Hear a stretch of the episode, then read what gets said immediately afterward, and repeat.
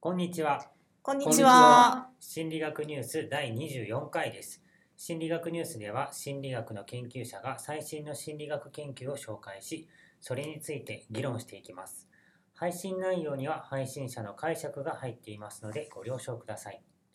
今回の担当者は、文ちゃんです。はい、というわけで、えー今日はですね、子供がと言いたいんですが、子供の話は今日はしません。おお、脱子供すごいじゃん。そうというわけで前回ね、あの次回予告をしなかったんです。ええ えーというわけで、えー何を紹介するかというと、えー論文のタイトルはあー The Virtual Maze A Behavioral Tool for Measuring Trust ということで、えー日本語にするとですね、えーバーチャル迷路かな、えー信頼を測定する行動実験のツールというふうな感じですかね。で、えー雑誌はですね、Quarterly Journal of Experimental Psychology っていうやつで、えー2017年に掲載予定ってやつです。まだ出てないかな？わかんないですが。はい。で、えーこれどういうものかっていうと、最近話題のバーチャルリアリティを使った研究なんですが、まあ、バーチャルリアリティを使ってそのコミュニケーションとかをするんですね。で、そのバーチャルリアリティに出てくる他者、その中で出てくるキャラクターの信頼を測っていくっていう風なあー実験をしています。面白そで、えー出てくるキャラクターなんですが、まあ、実験はですねこの論文には3つ書いてあるんですけどもどの実験も2人ずつキャラクターが出てきます。で、えーこの実験はユニバーシティ・カレッジ・ロンドンっていう、まあ、ロンドンの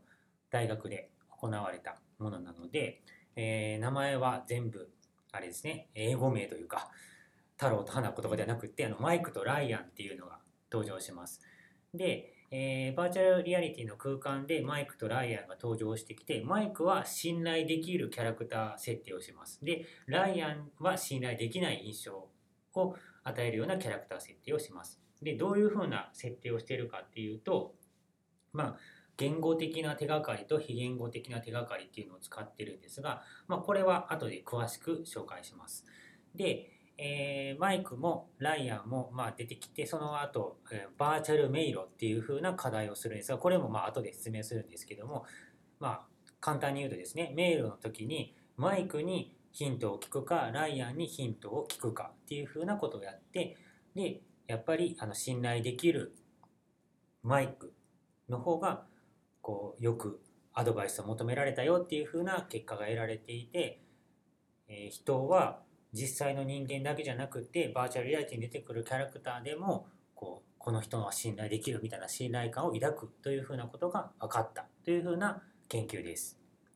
ではここからですね詳しく見ていきます。でマイクとライアンなんですけども言語的な手がかりと非言語的な手がかりで信頼できるかできないかっていうのを分けたということなんですがまず言語的な手がかりっていうのはどうやって作ったかっていうとインタビューをしてるんですね、えー参加者がマイクとライアンそれぞれにインタビューをします。でマイクはエリートコースを邁進中というかこう飛行機会社のエンジニアを経て現在ユニバーシティ・カレッジ・ロンドンの院生をしていますみたいな感じですね。ちょっとエリートな感じのことを言うわけです。で対してライアンはダメダメな感じの 答えをしますちょっと遅刻ばっかりで前の職業クビになっちゃったんですよね。今はおじの会社で働かせてもらってるんですが、やっぱり遅刻ばっかりで、でもおじさんはいつも許してくれますよみたいな、そんな感じのお答えをすると。まあ、他にもいろいろ喋るんですが、まあ、そういった答えをします。で、非言語的な手がかりっていうのでは、アイコンタクト、目をどれだけ合わせるかっていうのをやっててですね、えーまあ、合わせるかというかここではどれだけ反らすかっていうのを取ってるのかな。でえマイクよりもライアンの方が目を反らします。であともう一つマイクの方がハキハキしゃべる。でライアンの方はえーっとうーんそうですね。あーみたいな。こんなのが増えるっていう風な喋り方をします。いいですかねはい。でこのインタビューを行った後に投資ゲームっていうのをやります参加者には1ポンド今どれぐらいですかね13040円ぐらいかな1ポンドが与えられるんですね。でこういう心理学の実験って参加すると謝礼がもらえることがほとんどです。で謝礼としては7ポンド絶対にもらえる。だから約1000円弱ぐらいかな。もらえることは決まっているんですが、この投資ゲームの結果でさらに、えープラスもらえるかもよっていうふうなことが言われます。で、まあその1ポンド与えられてそれがどれだけになるかによって増える金額が変わるんですが、その1ポンド与えられてマイクもしくはライアンに投資をするわけです。1ポンドのうち、えー20ペンスかな？とか30ペンスとか、まあどれだけやるかは参加者が決めたらいいんですが、それをマイクもしくはライアンに渡すわけですね。そしたら相手は3倍にしてくれるんです、その金額を。だから例えば1ポンド渡した場合、相手は3倍にして、なんで3ポンドにしてくれるんですが、その半分を参加者に返します。が、それは途中では参加者には分かりません。だから渡して、なんか返ってきたけど、その金額いくらか返ってきたなっていうのは分かるんだけども、いくら返ってきたかは分からない。で、そういうのをちょっとまあ繰り返して、えー1ポンド使い切るか、投資をし、もうこれでやめますって言ったら終了すると。で、その時にどれぐらい相手に投資するかっていうのをやります。マイクもライアンも返してくれる割合はじゃあ実験上は一緒っていうことですよね？はい、この実参加者は知らないけど。そういうことですね。この実験1では一緒です。で、えーまあそれが行われた後、バーチャル迷路っていうのをやるんですね。で、どんな迷路かっていうと、まあ、すっごい簡単で、小部屋に赤と青のドアがあって、その前にマイクとライアンがいるんです。で、どっちかのドアが正解なんですね。あの最短距離で迷路を抜けられる正解なんですが、まあ、どっちなのかって手がかりは全くありません。なんで、参加者にはマイクとかライアンにアドバイスを求める権利があるんですね。で、参加者は自由にマイクとかライアンに近づいてアドバイスを聞くことができます。で、えこれ確か5回やってたと思うんですが、その5回のうち何回、どれぐらいマイクもしくはライアンがアドバイスを聞かれたか、どれぐらい最初にアドバイスを求められたか、どれぐらいアドバイスに従われたか、この3つをこう指標としてですね、測定したわけです。そうするとですね、えーこの結果、やっぱりマイク、時間に遅れてばっかりで前職をクビになったライアンよりも、こうしっかりこう働いた後、もっと勉強したいと思って陰性になっているっていうマイクの方が信頼されてアドバイスを聞かれた。そして従われた。というふうな結果が出ていました。で、もう一つですね、そのマイクとライアンの信頼度とか好感度についても尋ねられているんですが、そのどちらについてもマイクの方が高いというふうな結果が出たわけです。ここまで大丈夫ですかね。はい。はい。これが実験1です。で、実験2ではですね、ヘッドマウントディスプレイでやってるのかな、うんえーまあ、ゴーグルみたいなものをつけて、より強力なバーチャルリアリティ空間を作成しました。あれ？実験1ではヘッドマウントはつけてなかったんですか？実験1ではですね、これちょっと言い忘れましたが、あのスクリーン、プロジェクターでスクリーンに投影してっていう風な。ちょっとバーチャルリアリティの、なんていうのかな、強さは弱いっていう風な状況でした。で、実験2ではヘッドマウントディスプレイを使っていると。で、さらにですね、信頼度だけじゃなくて好感度が影響してたんじゃないかっていう風な可能性が考えられたので、好感度は同じぐらいにしようよということで、セリフを変えたんですね。なぜなら、どうですかね。ちょっともう遅刻ばっかりして、えー前の職業クビになったんですよとかっていう人に好感度を持てるかって言われると、まあ、ちょっと厳しいかなということでですね。で、まあ、その変更したわけです。あと、信頼感の効果を高めるためにですね、マイクは時間に正確、ライアンは時間にルーズという設定を入れました。まあ、どうやって入れたかっていうと、インタビュー開始の時にマイクはこうすぐに来てくれてですね、OK、じゃあ始めようかみたいな感じで言ってくれるんですが、ライアンは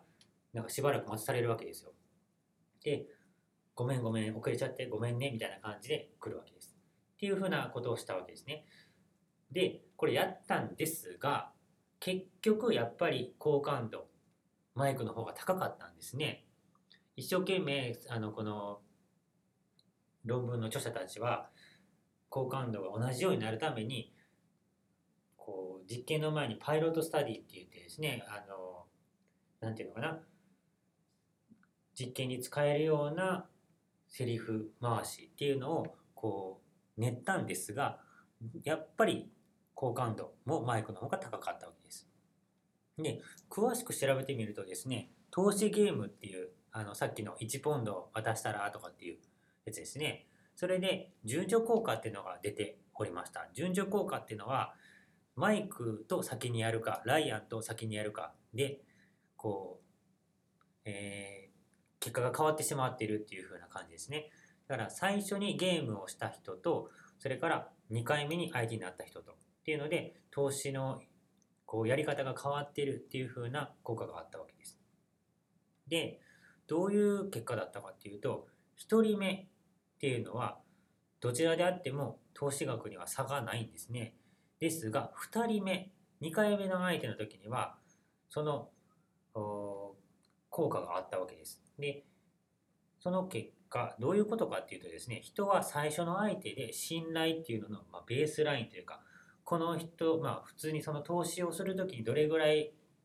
投資するかっていう、ま、自分の中のルールみたいなものを作ってで2人目で信頼を考えるんじゃないかっていうふうな結果が分かりました。実験1の時にはそういう順序の効果っていうのはなかったんですかね？1人目の時には差がなくて2人目で差が出るっていうことは実験1ではそこは見てなかったとあそうなんいうことなんです。はい。っていう感じですね。実験1、2がここまでです。で、えー実験の3つ目ではですね、もういろいろやってちょっとややこしいんで、投資ゲームだけで信頼度の操作をしようぜということになって、えー最初の方でよくは言ってくれたみたいなですね、こう投資ゲームで相手がどれだけ返すかっていうのを操作してました。片方はフェアに返してくれるんですが、もう片方は全然フェアに返してくれない。で、これ、今度は、あの、バーチャルリアリティ使わずにこれをやってみたんですね。するとですね、これだけだと、その迷路ゲームでは差がないというふうな結果となりました。だから、まあ、そういう会話とかアイコンタクトっていうのが、まあ、信頼には影響しているんじゃないかなというふうな結果が出たということで、あとバーチャルリアリティを使って、まあ、こういうふうな信頼の話をするっていうこともできそうだよっていうふうなのが分かりましたという研究でした。それは実験さんでその投資ゲームでマイクとライアンが返してくれる割合っていうのはもう明らかに違ってて参加者さんはその違いっていうのをきちんと意識してたんですか？あはい、してました。えっ、と、してましたというか、まあ、後でどっちの方がフェアだったかみたいなうん質問はしてるんだけども、それでやっぱちゃんと分かってたと。フェアな方をによくあのを信頼しているっていうわけではなかったっていうこと？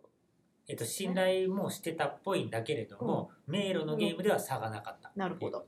わかりましたそれ不思議ですねうん、かなりね。なんでですか？なんでなんでしょうね。だからその迷路のゲームで、あとこの迷路のゲームのやり方を実験さんで確か変えてたような気がするので、それが影響したかもしれなくって、まあ、もうちょっと揃えてくれてもよかったんじゃなかろうかなとは思いますが、で、あの実験さんであとバーチャルリアリティ使ってないので、それもちょっと影響してるかもしれないですね。なんかその仮想のキャラクターに対してのこう信頼度みたいなのって実際何なのかなって結構気になってつまり本物の人間じゃないんじゃないですかそうすると例えばこうゲームとかやっていて嘘つくキャラクターがいたとしてもその人物に対してなんかこう嘘つきだとか人格をこう疑うとかってあんまりないような気がして単にゲームの制作者がそのキャラクターを嘘をつくようにこうシナリオを作ってるだけっていう感じで別にそれを一個の人格として見ないと思うんですよ人ってこうゲームの中とかだと。からそれって信頼なんか普通人間に対しての信頼性と同じものとして考えていいのかなっていうのは結構なんか微妙な感じがしたんですけど。そこは結構難しい問題ですね。では皆さんはどうですか？例えばアニメだったりゲームだったりのキャラクターにの中でねこ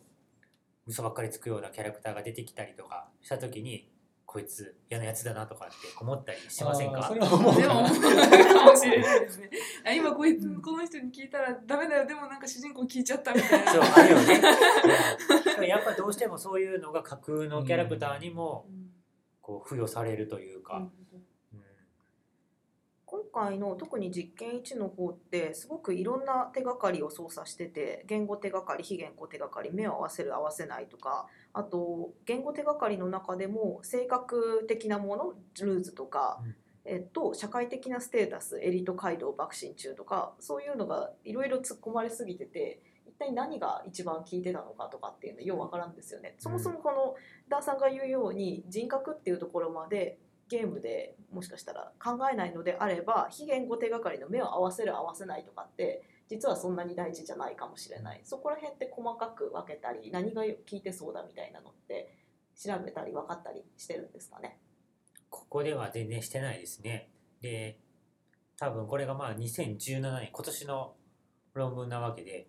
これがおそらく最新なので